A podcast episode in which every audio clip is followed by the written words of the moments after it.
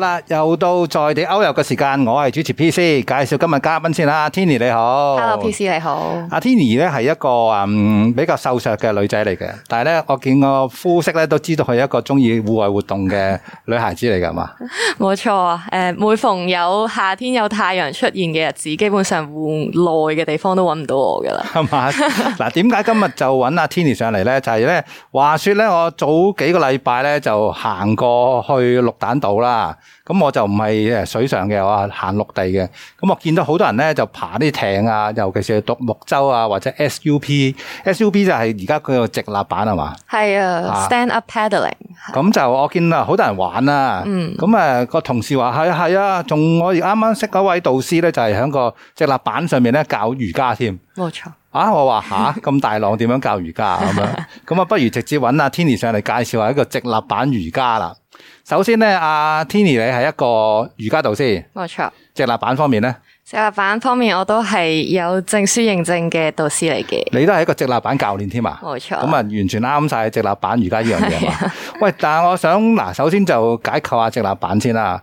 我成日最初嗰陣時咧嚟香港咧，我成日以為佢係一塊即係普通嘅滑落板嚟嘅啫。嗯，咁啊，但係我而家見嗰啲直立板咧，好似好厚咁樣嘅喎，係咪有啲唔同啊？而家啲直立板？其實咧直立板都有分厚薄啦，好似你咁講，有分誒、呃、闊啲、窄啲、尖啲、圓啲啦。咁佢每咁一多形狀嘅，係原啊，來佢每個形狀其實個誒、呃用途都唔一樣。譬如一啲尖啲、窄啲嘅咧，就係、可能去比賽啦，佢去得快啲，去水力高哦啲。 ，OK 有啲誒、呃可能闊啲，好似你講厚身啲啦，咁佢穩定性高啲。有可能就係一啲瑜伽板啦，亦都有一啲哦有係分嘅，直情係叫瑜伽版。係啊，直頭誒近年都出咗一啲專做瑜伽嘅直立板，咁就大塊啲啦，穩定性高啲啦，咁就係冇咁容易跌落水啦。哇！哎係啊咁誒一塊板我就見到浮喺水上面啦。嗯我估咧嗱，我未玩過嘅，係，我估咧係咪即係非常之難平衡嘅？如果初初學要企喺上 面，當然我哋一開始學嘅時候都唔會即刻要你企嘅，咁可能喺地面瑜伽嘅認知入邊啦，企係你第一樣會做嘅嘢，或者你每一日都做緊嘅嘢。唔使學但嘅係。係啦，但係相對咧喺塊直立板上高咧，企係我哋最後甚至未必會做到嘅嘢嚟嘅。吓，係啊，直立板唔企咁點樣樣 啊？冇錯，咁我哋做直立板瑜伽嘅時候啦，其實你當直立板咧就係我哋平時嘅瑜伽席，咁變咗啦，我哋希望將接觸面嘅地方咧擴大啲先，即係話我哋會由坐喺度開始，哦到到慢慢變成跪啦，咁最後發覺都幾穩陣喎，我哋先會轉成企喺度嘅。 OK，咁誒係咪如果要玩直立板嘅瑜伽，首先我要識爬隻直立板 先啊？當然啦，咁我哋都需要你爬幾掌去到一個定咗嘅地方嘅。咁其實我哋誒、呃、會定咗一個浮台喺海中心啦。咁嗰個浮台咧係落咗鬧嘅，變咗你就唔會搖嚟搖去。然後咧，哦塊板係會扣落個浮台度嘅。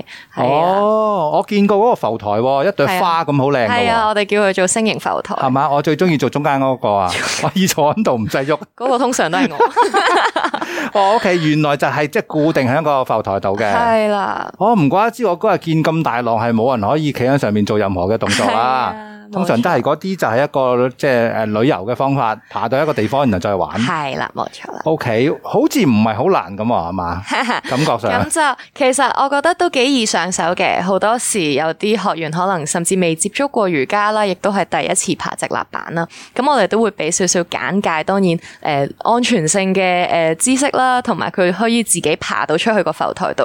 咁然後咧，我哋先至由淺入深，慢慢去教一啲簡單嘅瑜伽動作，所以都唔會太難嘅。即係首先要爬到去浮台嗰個距離啊。係啦。都好似唔係一件 易啊，唔係話係即係唔一定要企喺度爬噶嘛。係啦，咁咧其實直立板咧，雖然佢叫直立板啊，咁但係我哋最基本嘅技巧係會趴喺度嘅，甚至唔趴需喺度啊要原用來掌，冇錯啦。咁你就可 OK 以用雙手好似自由式咁樣爬過哦去。 ，OK，咁當然亦都可以跪喺度爬過去啦，咁亦都會係用翻支掌去幫手啦，係啦。咁所以唔企喺度咧，一樣可以做到爬去浮台嗰個效果嘅。 ，OK，係啦。我見嗰支掌都特別長噶嘛，支掌咧其實可以調校嘅，咁佢都會按翻你自己高度，一般咧高過你自己身高大概一個牛角咁高啦。哦，即係高過大概十個 cm 左右。 cm 左右咯，就夠㗎啦哦係，就夠噶啦。 OK，係啊咁誒嗱，先學咗簡單嘅直立板嘅爬行嘅嗯呃動作先啦，跟住就可能誒再諗下有乜辦法可以企喺度啊，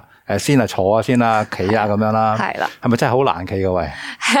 老實說，自己作為導師都覺得要企喺度做瑜伽動作係比較難嘅。咁但係你話企喺度爬咧，其實練習多啲就大家都做到嘅。企喺度爬就相對容易啊，反為。係啊， OK 企喺度做瑜伽動作就會難啲。咁誒嗱，講到係誒，呃除咗直立板，第二樣嘢就係瑜伽啦。咁、我本身知道啊 Tini 咧都係一個誒瑜伽導師嚟嘅係。我見你 IG 啲相咧係都飛嚟飛去啊，咁樣綁到上去半天咁高嘅。你都識好多種嘅瑜伽噶嘛？係啊，其實我教瑜伽而家大約四年嘅時間啦，咁我誒、呃由地面瑜伽開始嘅，咁係後嚟貪玩啦，咁就開始學咗空中瑜伽啦，誒、呃亦都有涉及到空中吊環啦，咁啊，即係好似一個大呼拉圈嚇咁吊咗上天花板啦，亦都近嚟做翻啲貼地少少嘅，有誒、呃、重撥啦，即係一啲、哦可能同冥想有關嗰、嘅個最欣賞啊，可以乘機瞓一瞓啊。係啊，所以基本上個人貪玩啦，所以涉獵嘅都會比較多啲。咁你由呢、個誒掂到塊地，跟住飛起，而家喺水上面都玩埋啦。係啊。其實嗰個直立板咧，嗰、個瑜伽咧，同你平時喺一個瑜伽嘅教室裏边嗰個瑜伽有冇咩分別㗎？定係上面嗰啲色子會有啲唔同啊？定點樣樣㗎？其實誒、呃地面瑜伽嘅式子同 sub yoga 嘅式子咧，其實就好相似嘅，咁但係鋪排上就會有唔一樣。就好似頭先我哋講到話，我哋會由最大接觸面嘅動作開始啦，坐喺度為主，跟住先至慢慢減一個可能係跪喺度，跟住再可能拎起一隻手，拎起一隻腳，最後先變成兩個支點。咁一個支點咧，我哋就好少做嘅，可能去到最後打下卡下、壓下 like 啊嘅時候 先做。 Tree pose 咁啊嘛，係啦，冇錯啦。跟住诶一秒鐘唔夠跌咗落水可能咦，係咪會好多學員會唔覺意跌咗落水㗎？誒呃喺 sub yoga 咧就會少啲嘅，不過有時爬直立板咧都好難避免，都會跌到落水嘅。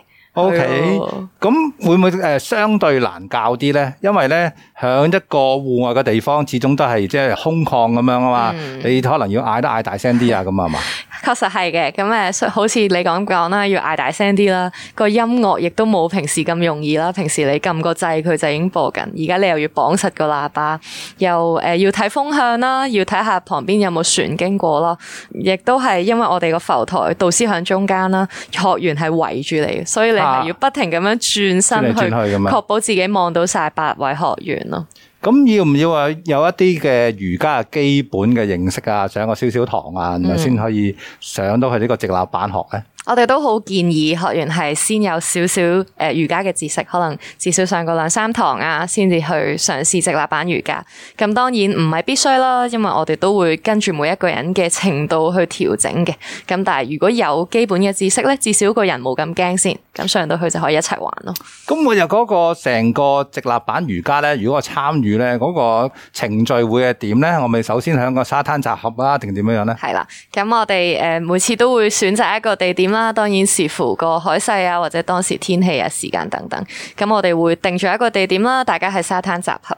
咁然後我哋都會當然做一啲簡介啦，介紹翻誒直立板嘅起源啦，點解會變成直立板瑜伽啊等等。咁我哋都會教一啲簡單嘅技巧，例嗯如支掌點樣揸啦，例如應該點樣跪響塊板上高啦，點樣由地面跣到落去水入邊開始爬行啦。咁係我喎，哋都喺會陸講上開始嘅喎，係啊，冇錯啊，即係誒通常都係沙灘嗰度開始係嘛？主要都係沙灘，亦都有時會係一啲石級位置嘅，咁係但係沙灘為主咯。係咁就跟住大隊咁啦，就出咗去啦。去嗯你嗰個咩啊浮標啊？浮 浮澳台好似係嘛？ 好似嗰啲誒船澳咁啊，拍晒啲船埋去咁樣。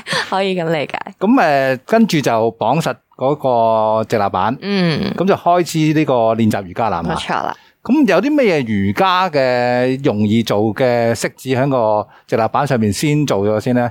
容易啲啊！我係哋啦通常都會翹腳坐咗喺度做啲呼吸，做啲伸展先嘅係，當下熱身咁係樣。啊冇錯啦，我因為我最關心就係最嬲尾通常會有一個叫做大休息噶嘛，係嗰個最最享受嘅。 P C 好識揀， 咁有冇得做到㗎？因為咧好貼住水㗎嘛，係如果瞓喺度休息，咪俾啲水冚到上個人度咯。你講得冇錯。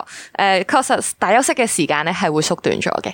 誒，亦啊都有嘅係有嘅，但都有嘅能真係要縮短啲即。係未至於我可以瞓覺嗰 個嗰個時間長度。系啊，因為有時咧你瞓喺度，咁啊浪一打入嚟咧，你個身會濕，濕咗就會凍，咁始終就瞓唔到太耐嘅。係係啦，咁但係都希望最後我哋用大休息咧嚟完結整個過程咯，咁當係係咯 wrap up 成個活動咯，咦咁，但係通常咧會有啲誒嗯好有靈性嘅音樂背景噶嘛。係。出到去並領白蘭啲海浪咁樣，係咪揀嘅又會又唔同啊？ 嗯，其實好多時咧，我都會選擇唔再用音樂噶哦啦，去到尾聲，反而咧我哋引導學員咧去聆聽海嘅海浪聲啦、風聲啦、雀仔聲啦，亦哇都係一個好好嘅冥想方法。哇！呢、個正喎、係就算我唔係玩緊誒隻立板瑜伽，嗯我有時咧誒、呃比較平靜嘅內灣，坐喺個碼頭，聽下啲海浪聲啊，或者啲風聲啊、雀仔聲，嗯都本身已經係好放鬆喎。係啊，好識嘆喎。 梗係啦，你見 你見我身形就知啦，即係同阿 Tini 嗰個身形差得太遠啦。過獎過獎，咁誒嗱，呢個就係誒直立板瑜伽。喂，其實嗰個好處咧有啲乜嘢咧？即係嗯我本身已經識瑜伽噶啦，我再走去嗰個海上邊咁樣玩法係，有咩唔同咧？有咩好處咧？咁誒由玩嘅角度講先啦，咁當然你可以同時曬住太陽啦，又可以誒、呃即係同個大自然咁親近啦。咁當然咧喺誒身體上咧亦都有啲唔同嘅，我哋用嘅軀幹嘅肌肉咧會比較多啲，因為好多時講求平衡啦。嗯咁、所以咧，你就要能夠先將個人企得穩或者跪得穩，你先至可以繼續做落去。同嗯，時個專注力亦都會加強咗嘅。即係係啊 even 我就算平時如果喺個教室嗰度坐地下，我就真係坐得啦嘛。係啊，但係坐上塊板，你就算坐都要少少平衡。冇錯。哇！喺全身肌肉都可能要用咗喎。係啊，所以雖然咧，诶、個時間唔係比平時長好多，但係好多學員學诶落堂都會話：，哇，點解攰過平時攰好多可能能系 啊，係喎，咁但係有咩好處咧？除咗呢個之外，係咪即係個個心靈都會唔同咗咧？嗯，我自己咧點解咁中意诶 sub yoga 呢個活動咧？我都覺得係诶、呃、听住海浪聲啦，或者望住茫茫嘅大海去做瑜伽，其實係一件好治愈嘅事嚟嘅。係系啊，即係你唔需要好花巧嘅嘢，你淨係需要一個穩定嘅板令你停喺度，咁就個人已經好平靜。你想你坐喺度又得，瞓喺度又得，係個人亦都係會能夠達到好放鬆嘅狀態。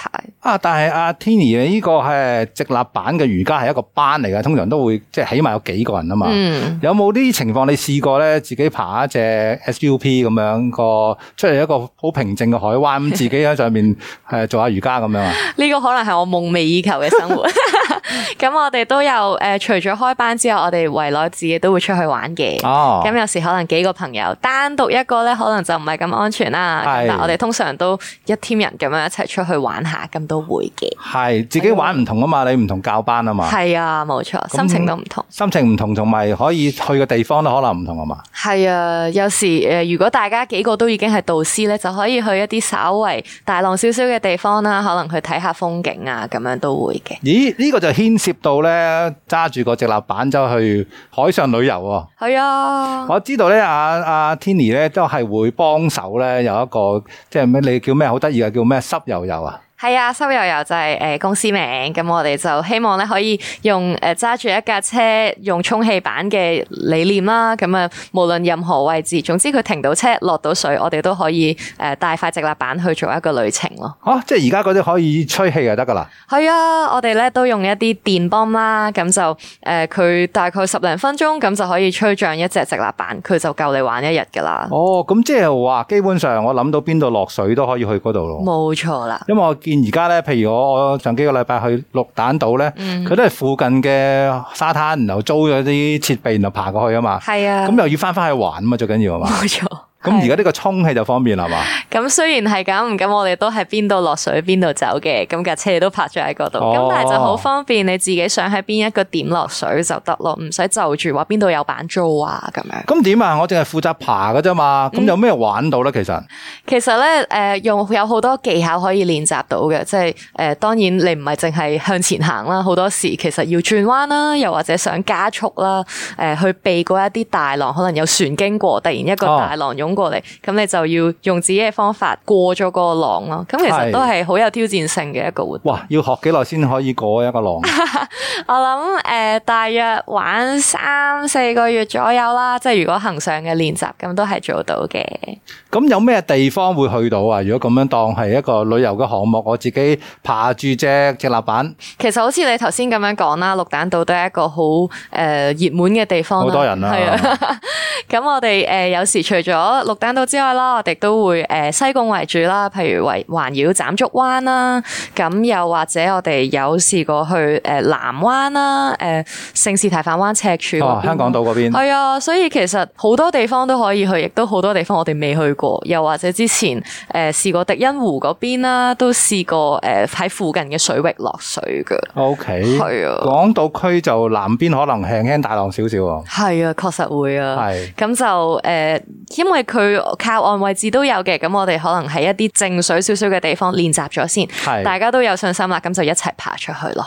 係啊係，因為我上次識一個朋友，佢就揸住個直立板就環繞香港一個圈咁樣啦，哦去到南邊嗰啲地方就好大浪啊嘛。係啊，確實會啊。話呢個要诶、嗯高手先至可以駕馭到係嘛？咁所以咧，誒、始終都有一個危險性喺入邊啦。我哋都建議跟翻教練一齊去，咁就成班人咧，大家互相支持住咯。咁但係叫做诶揸住個板周圍去玩啦，咁嗰個時間會诶、呃玩幾耐啊？半周定係點樣？通常如果出去一啲旅程啦，我哋都玩全日噶啦。哇全日係啊，可能九點去到嗰個集合地點啦，咁啊準備啲板可能充氣啦，大家執裝備啊，執好個袋，執埋嗰日嘅 lunch 啦，咁然後十點前落水，咁啊玩到成四點先至上翻水。哇！我第一個感覺就係好攰先啦。第二件事就係咧，嗱，譬如獨木舟就有啲地方可以放下啲行李啊，放個防水袋啊。嗯。直立板得塊板嘅啫喎，點搞咧？其實都有嘅，喺板頭位置咧，通常都會有一啲嘅彈弓繩啦，咁你可以攝個袋入去。咁、但哦係係帶嘅嘢就不能太多，亦都要防水咯。都要防水就冇問題啦。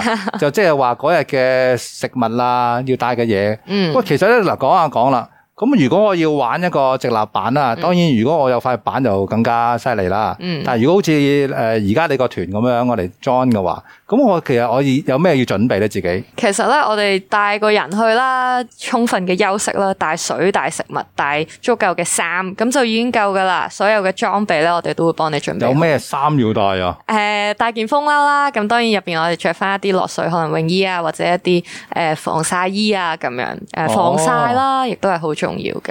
O K，係咯。咁诶會唔會喺過程裏边，如果大家都識瑜伽嘅，可能會唔覺意又玩下咁樣啊？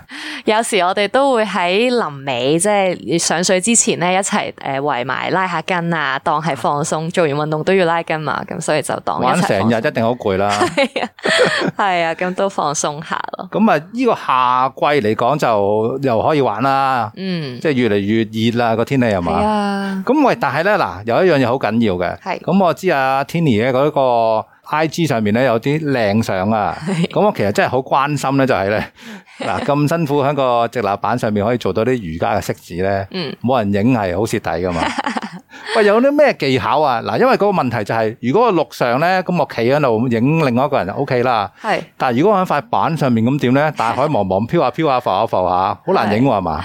係啦，咁誒確實咧，影相係一個幾難嘅技巧嚟㗎喺直立板。咁如果我哋做緊直立板瑜伽，我哋喺星形浮台啦，咁就會容易啲啦。我哋會有一個人喺浮台做緊，咁另外一個人咧就喺板尾嘅位置影過去。哦，係啊，誒、咁但係如果你話真係平時玩直立板一塊板浮咗出去咧，咁就好靠雙方嘅技巧啦，即係一個人定咗喺呢個景啦，咁然後攝影師咧就要爬到去嗰個靚嘅角度即刻影落去，哇！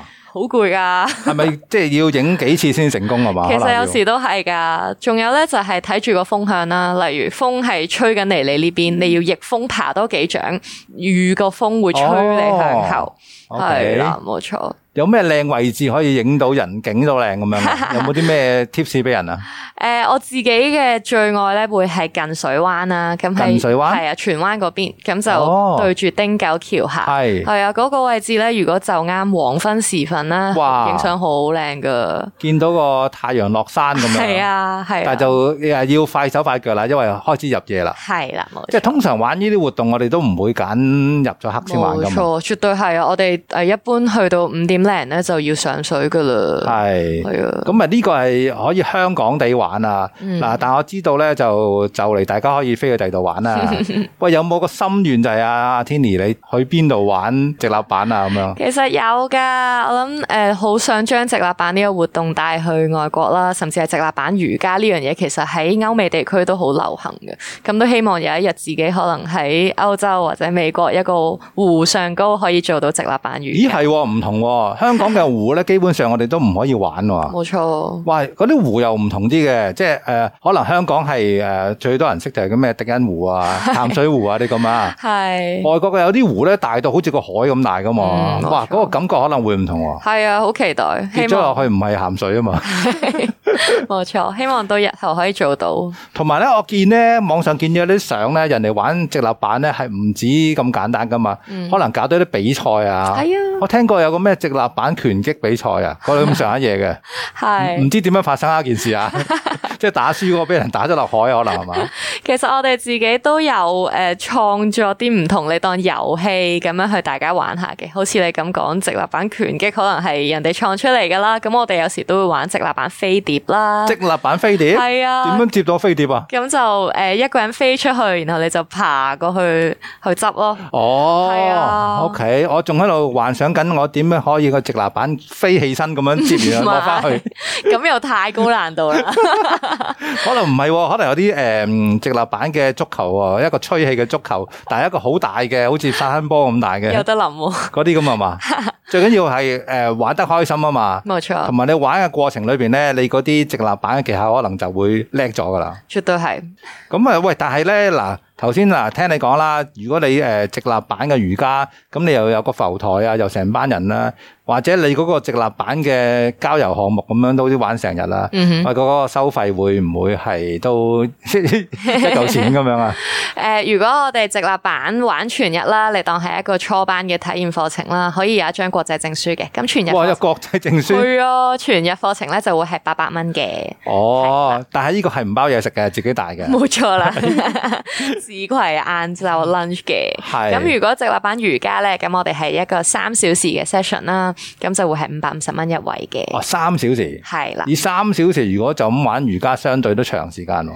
誒、當然啦，我哋真係喐緊做緊瑜伽，大概係一個鐘頭半個鐘左右，係啦。係咁其餘嘅時間，我哋有時會爬下直立板啊啦，誒、學習啲技巧啦，咁亦都會係留啲時間俾大家打卡嘅。係，咁啊明白啦。咁啊，如果要揾阿 Tini，你可以點樣揾到你咧你？可以喺 IG 打 Tour Venism 底線 Sub Yoga 就揾到我哋啦。 O K，咁啊，有興趣可以試下先啦。咁啊，如果個直立板嘅技巧未夠嘅話，就好似頭先咁講啦，即係咩啊，趴喺度爬出去冇錯做下瑜伽先係嘛？可以 啊，我反為好真係好想上嗰個浮台嗰、個花形嗰、個浮台度，感受下個效果係點 樣樣，可以啊，好正啊，可以喺嗰度瞓一個晏晝都得㗎。係嘛？呢、個大休息好長時間。咦係喎，可能仲要帶埋個重潑上去。係啊，我真係有咁樣諗過係嘛㗎，日後可能都會想加埋重撥嘅元素落去。要好小心保管啊！如果唔絕係對係生鏽。絕 對係。好啦，今日多謝直立板瑜伽嘅教練啦，Tini。啊多謝你，P C，拜拜拜拜。